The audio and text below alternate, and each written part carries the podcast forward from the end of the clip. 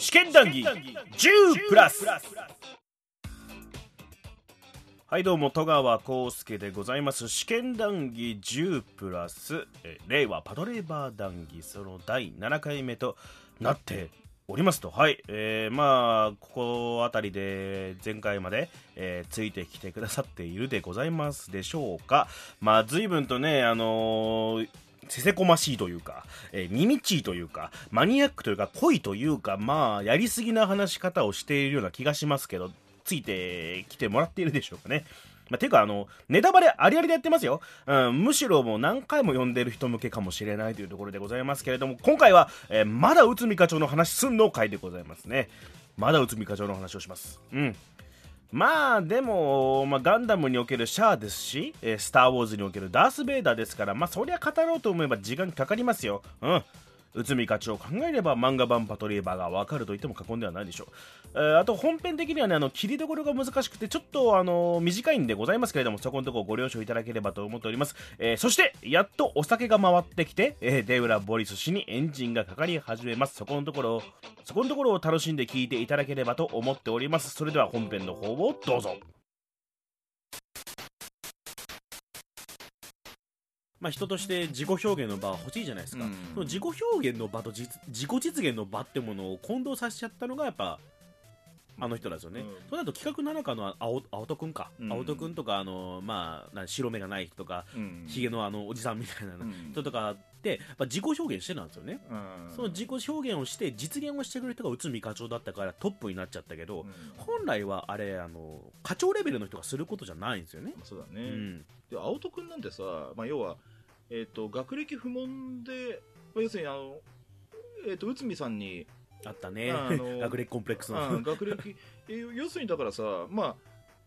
要するに7日の連中と土浦研究所のメンバーのあのヒゲの人たちとかいるわけじゃない、うん、で、直属の部下たちっていうのはさ、要するに白井さんもそうだけど、あの、汚れ仕事をやってくれる人を集めてきたわけじゃない？うん、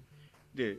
あのそこ切ったねよなっていうさ ななんか別にあれなんだけど、うん、だからあの一部でめちゃくちゃ踊るじゃないですか、うん、そこにそこをちゃんと自分と向き合わなかったってところが、うん、あの罪だなって思うんですよね、まあ、悪人悪人だからさ悪人だからさっていうのもあれだけど、なんていうかなんだろうさあのー、まあ現実フィクション込みでさいろんなヴィランがいるわけじゃん。まあ、あのまあさまざまな犯罪者がいてさであるんだけどなんだろうね内海さんねリチャード・ボンっていうのがねななんやりきれないっていうかさそうね、うん、なんかさしょうなんだろう本当に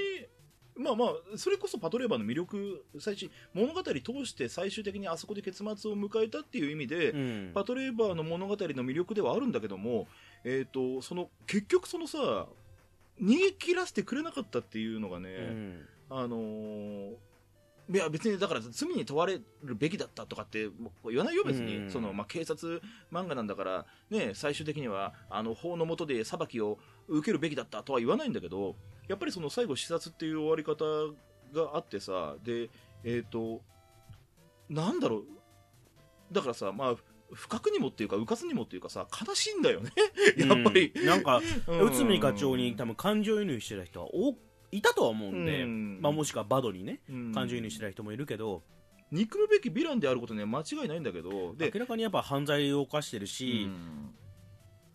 いてほしくないよねってことなんですよね、あの近場にいてほしくないんですよ後藤隊長の下につきたいとか。後藤さんも嫌だけどね。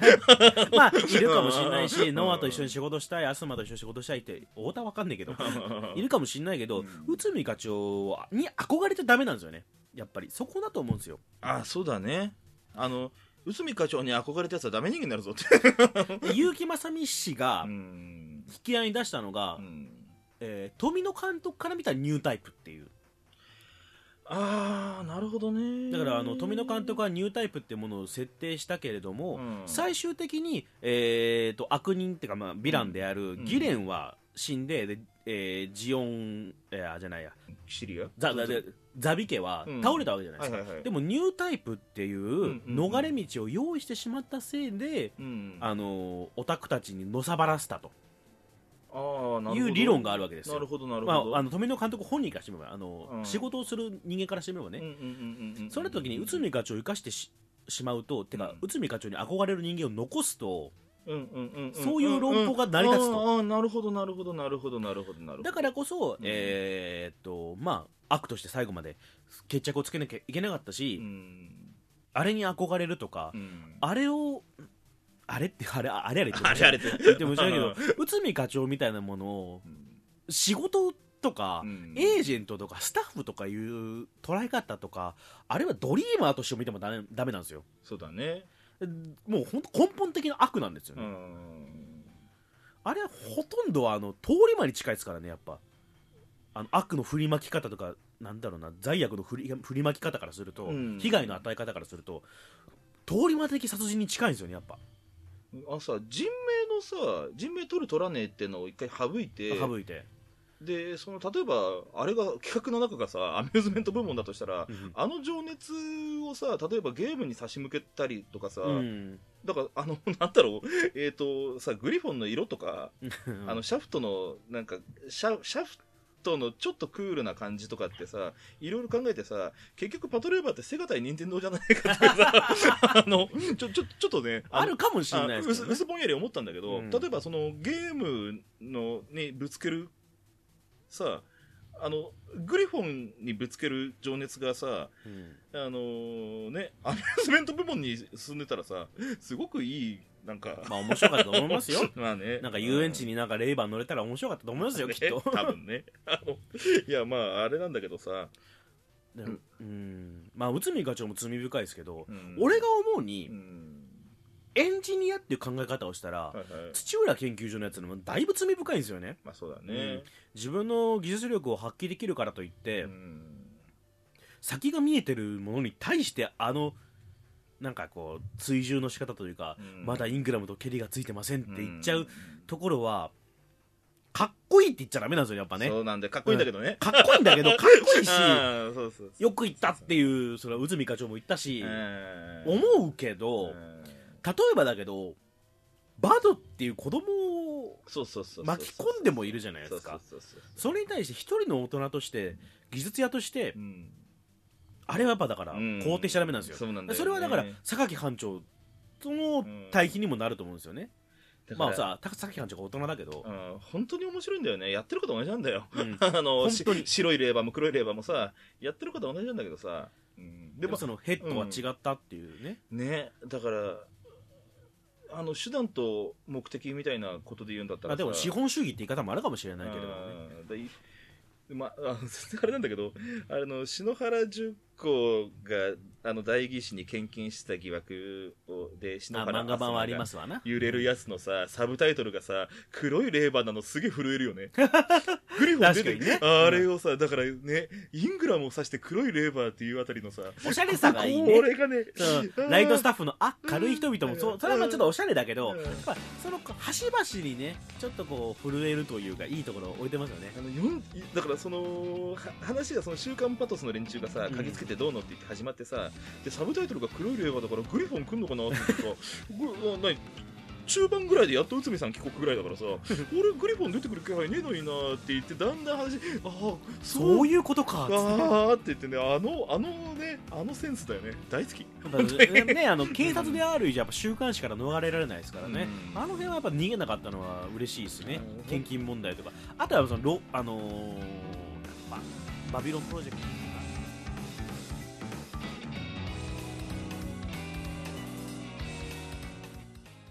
はい聞いていただきました内海課長話の続き続きですねうーんまあまあこういう話し方をしてるとね、内海課長が嫌いだとか、まあまあ、好きな人が不快に思うとかいう、あれな、まああれなんですけど、まあそういうんじゃねえからっていうね。うん。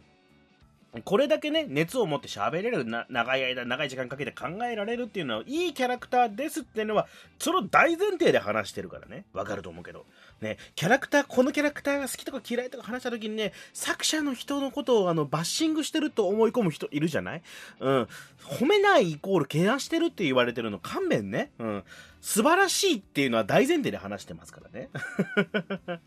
あたまにあるからね。うん。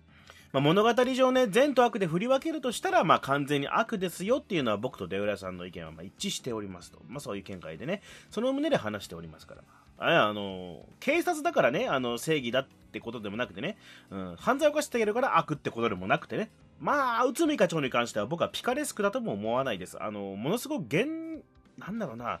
等身大すぎる悪なので、これを踏まえて喋らないと良くないなと、うん、面白いキャラクターだねとか自由でいいよねと魅力があるよねっていうだけで済ませるわけにはいかんと思うしそれだけにとどまらない描き方を結城正美先生がしてると僕たちは思っているので、まあ、こういう風な語り口になりましたよ。まあ、別に内海課長が大好きだっていう人でも別に不快に思うことはないと思うけどな。どうだろうね。まあなんかご意見あれば、えー、メールの方で優しく何か言っていただくと嬉しいなと思いますね。あーまあね、そう、等身大すぎるんですよ。現実的にね、あの、内海課長的な動き方をしてる、でって、地位がある人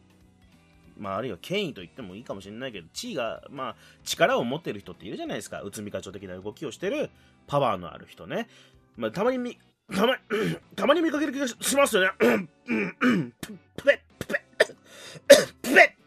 とかね。うん、たまに見ますよね。うん、そういう人ね。だから、あのー、権力とか力とか人を動かす力がある人が、あのー、ムーブ ムーブをすると、本当にあの不幸を振りまく結果になるのがね、うん、誰かが本当は止めなければいけないんです。ナイフで刺してでもとは言いませんよ、それ当然言いませんけどね。うん。まあ、みんなのリテラシーに頼るしかないってところはありますかね。というわけで次回、まだまだ漫画版のお話が全然まだまだ続きます。えー、そろそろデウラ・ボリス氏に火がついてきましたぞって感じで、えー、次回お楽しみに戸川浩介でございました。